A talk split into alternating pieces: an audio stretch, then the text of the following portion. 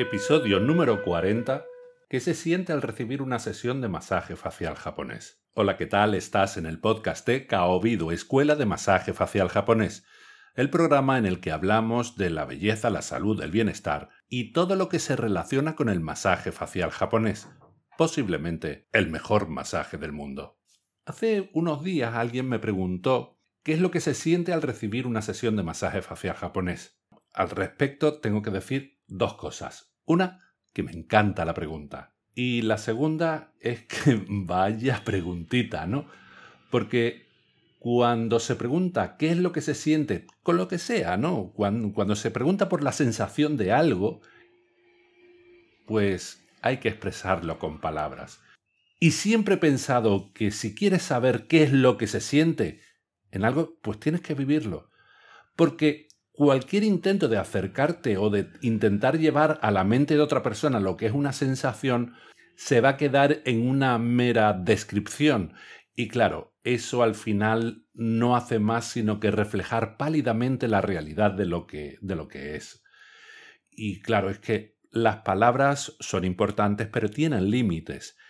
Y es que por más que podamos describir y adornar y intentar buscar palabras que sean lo más sensoriales posible, nunca van a conseguir llevarte a sentir algo, como por ejemplo es el caso del masaje facial japonés, la profundidad de las sensaciones que se van desarrollando, que se van experimentando a lo largo de toda una sesión, pues claro, eso yo te puedo describir qué es lo que voy a hacer, ¿no? Voy a utilizar mis palabras, obviamente, pero haciendo referencia o recordando cosas que me han dicho algunos clientes y también los clientes de algunas exalumnas que, bueno, que afortunadamente me han ido contando cosas que, han ido sintiendo. Bueno, a todo esto sí me acuerdo, ¿no? Porque no lo tengo anotado y, en fin, eh, esa es otra. Pero voy a hacerlo de una forma ordenada, algo así como siguiendo los pasos del propio masaje. Aunque también te voy a decir una cosa, las sensaciones del masaje van a ser diferentes en función de para qué se da el masaje, en función del objetivo, qué es lo que busca la persona que está en la camilla.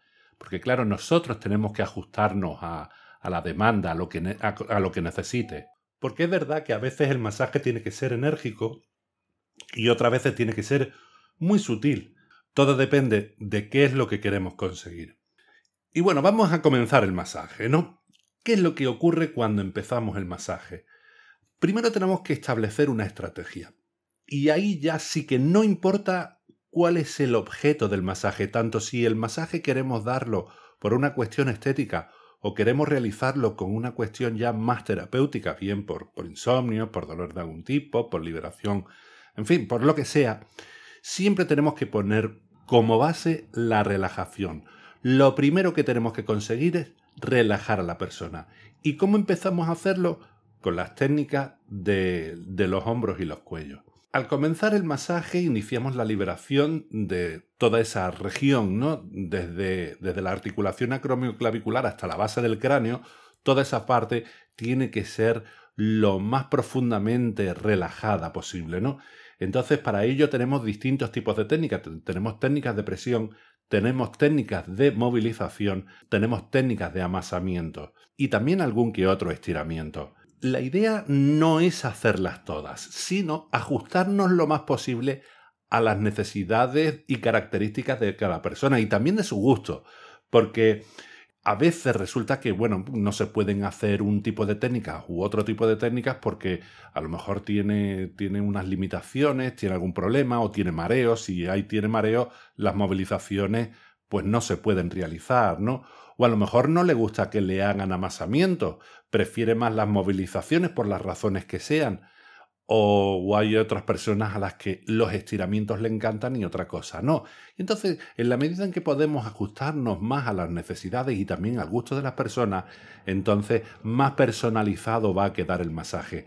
Yo no me gusta a mí protocolizarlo, ¿no? Y decir, para todo el mundo se va a hacer esto tantas veces y no, en la medida en que disponemos de distintos tipos de técnicas, mm, vamos intentando conseguir el objetivo primero. El objetivo primero, ya hemos visto, es relajar y relajar lo más profundamente posible toda esa región, porque cuando conseguimos relajar el cuello, la región cervical, la región, los músculos suboccipitales y los hombros, vamos a conseguir que haya un mejor flujo de sangre hacia el rostro y también vamos a conseguir un efecto contagio de liberación de los músculos faciales y va a ser más fácil también con las técnicas posteriores eh, relajarlas, ¿no?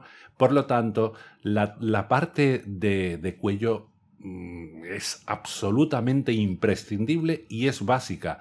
No importa que nos quedemos ahí bastante tiempo, un buen masaje, una buena relajación en la región cervical va a tener unas consecuencias en el rostro que se va a notar en cuanto a soltura, en cuanto a dulcificación de la expresividad y por lo tanto va a estar bastante mejor visiblemente.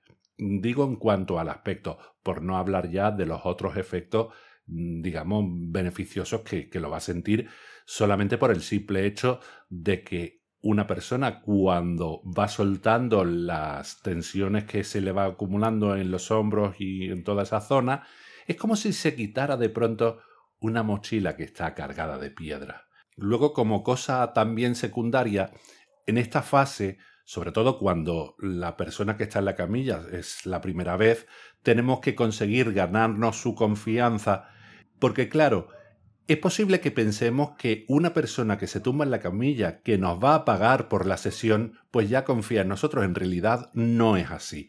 Una cosa es que nos pague, una cosa es que esté ahí y otra cosa es que nos entregue su cabeza. Nosotros necesitamos poder movilizar la cabeza.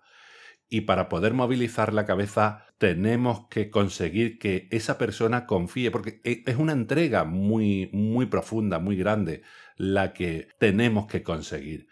Y en la medida en que conseguimos esa confianza, pues entonces maravilloso. Pero eso se va a lograr a través de sensaciones positivas, porque si va viendo que se va produciendo esa sensación de relajación, de calma, de sosiego, pues entonces poco a poco va a ir confiando solamente aunque esté basado en el resultado, en las sensaciones que vamos provocando.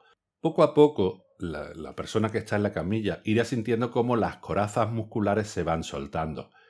Luego, una vez que hemos terminado con la región cervical, ya vamos al rostro. Pasamos por el cuello, vamos al rostro lateral y utilizamos básicamente las técnicas de estimulación. También hay otras, ¿no? Hay otras de, de, amasamiento y demás. Pero, ¿qué es lo que queremos conseguir con eso?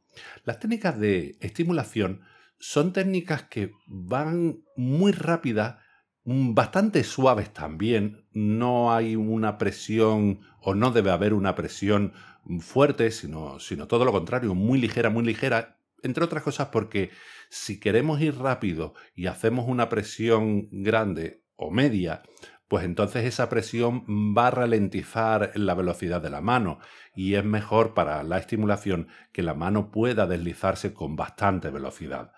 Eh, y entonces, claro, las, las sensaciones, es que como si tuvieran mil dedos, ¿no? Sobre el rostro y varias manos las que tocan el rostro de la persona que está en la camilla. Incluso en alguna ocasión me han dicho que siento como si fuera el aleteo de mariposas sobre, mis, sobre mi rostro, ¿no?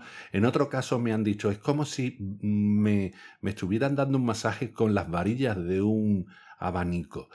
Es increíble, ¿no? Y luego hay personas que dicen, pero chiquillo, ¿tú cuántas manos tienes? Eh, bueno, eh, dos, obviamente, pero cuando se hace con la velocidad que, se tiene que hacer y luego además con la pericia de, los dedos, pues entonces llega una sensación de una especie de tormenta de dedos, tormenta de manos, pero todo muy agradable porque nada hay que sea fuerte. Y entonces eso lo que va provocando es una estimulación las técnicas van mezclándose en esta, en esta fase de estimulación de la piel, en donde se va intercalando mm, técnicas enérgicas y rápidas con otras sutiles y lentas, se van alternando la estimulación del tejido facial con la sedación, y en este momento, sobre todo cuando empezamos ya con la sedación, con las técnicas de sedación, entonces poco a poco se van a ir ralentizando los pensamientos y empieza una especie de caída paulatina hacia espacios de, de relajación, casi de ensoñamiento, la persona va quedándose poco a poco en suspenso, pero progresivamente. Luego vienen técnicas de soltura de los músculos faciales, que se intercalan con los, con los movimientos de estimulación, y estos trabajan la musculatura. Podemos tener distintos objetivos, pero aunque se, se trabaje para distintos objetivos, la base sigue siendo la misma, ¿no? Es verdad que en función de qué objetivo tenga, pues entonces puede cambiar un poco la sensación. Nunca la intensidad debe ser excesiva, al menos en el masaje facial japonés. Puede ser un poco mayor o un poco menor, pero siempre, siempre, siempre, siempre el masaje tiene que ser agradable. Y en ese sentido, pues sorprende mucho, ¿no? Porque el masaje nunca es excesivamente presionante y además las técnicas de amasamiento no buscan retorcer el, músculo, no buscan ser desagradables. De hecho, muchas veces yo lo que digo en las clases, eh, imagínate tú que la, la persona que está, la clienta que está en la camilla es la emperatriz de Japón. Tú eres un triste masajista y por lo tanto a la emperatriz de Japón no se le puede hacer daño no se le puede molestar y por lo tanto hay que ser sutil. Tenemos que conseguir el objetivo, pero sin ser agresivo. Y estas técnicas de la soltura de los músculos faciales en realidad lo que busca es un equilibrio en el tono muscular, de modo que si falta tono se tonificará, pero si hay exceso de tensión tenderá a soltarse. Cuando alguien, por ejemplo, sufre de bruxismo, lo normal es que sienta una cierta liberación de la mandíbula. Eso ya es algo muy importante para quien apenas puede controlar la tensión que provoca un desgaste continuo de sus dientes. Así que imagínate tú, ¿no? Y luego, siguiendo la historia, ¿no? Del masaje, las zonas y tal, luego nos vamos a parar en la frente también con técnicas de amasamiento. Bueno, se combinan distintos tipos de técnicas, algunas de sedación, otras, pero hay unas concreto que probablemente aquí en la frente se dan las técnicas más intensas su finalidad es soltar las tensiones que hay en la frente. Debemos pensar una cosa, y es que en la región suboccipital muchas veces se acumula mucha tensión. En la frente también. En la frente también hay mucha tensión en muchísimas ocasiones que a veces ya no somos conscientes, o sea, llevamos la tensión tan permanentemente que no somos conscientes de lo tensa que está la, frente.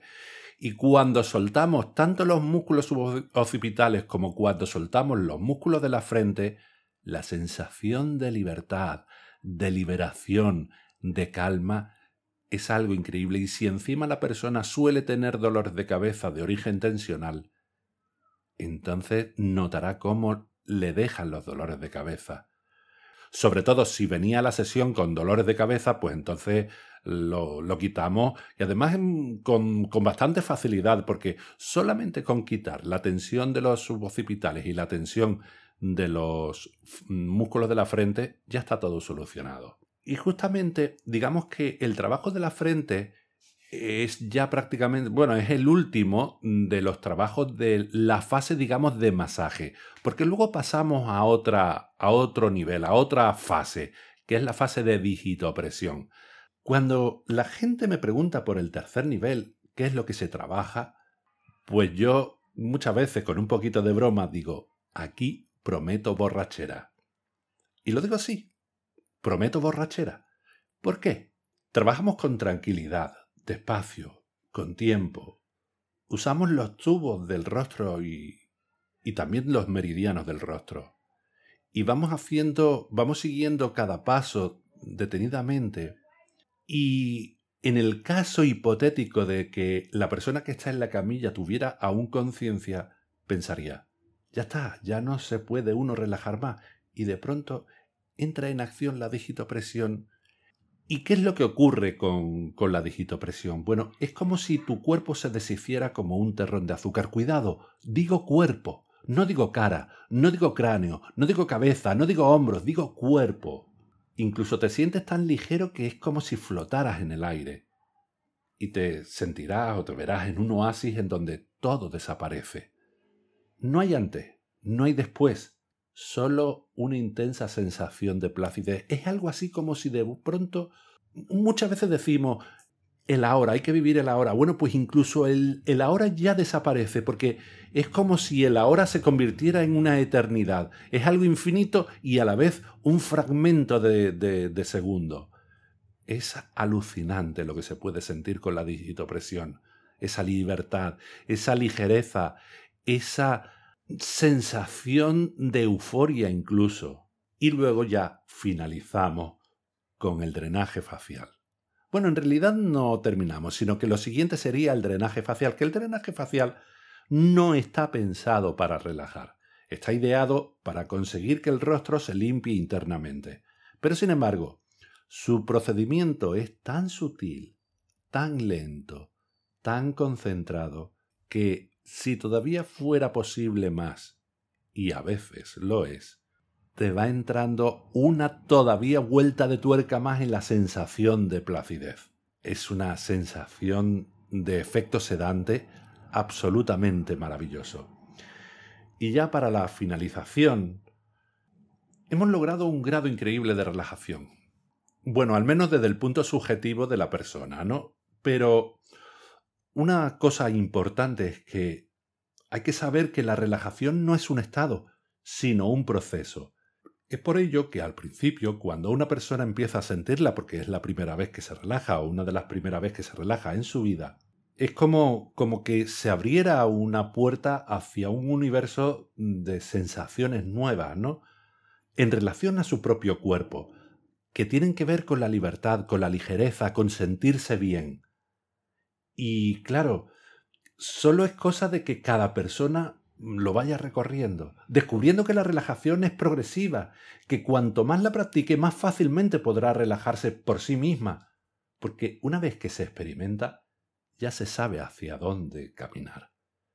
Y esa es una de las cosas que a mí personalmente más me interesan con el masaje facial japonés. Bueno, no solamente con el masaje facial japonés, sino intentar y procurar que las personas puedan valerse por sí mismos para alcanzar sus objetivos, ¿no? Sobre todo si estamos hablando en este caso de la relajación, que cada persona a través del masaje vaya aprendiendo a relajarse y luego ya sea capaz de hacerlo por su, por su propia cuenta.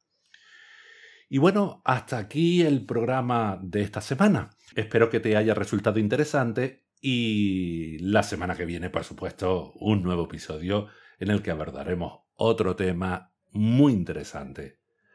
Muchas gracias por la escucha, por tus valoraciones y recuerda que puedes mandar sugerencias, preguntas o comentarios a info.kaobido.com. Y si quieres formarte en el masaje facial japonés, recuerda que somos Kaobido, Escuela de Masaje Facial Japonés desde el año 2011. También si quieres informarte, info.kaobido.com. Un fuerte abrazo y hasta el próximo episodio.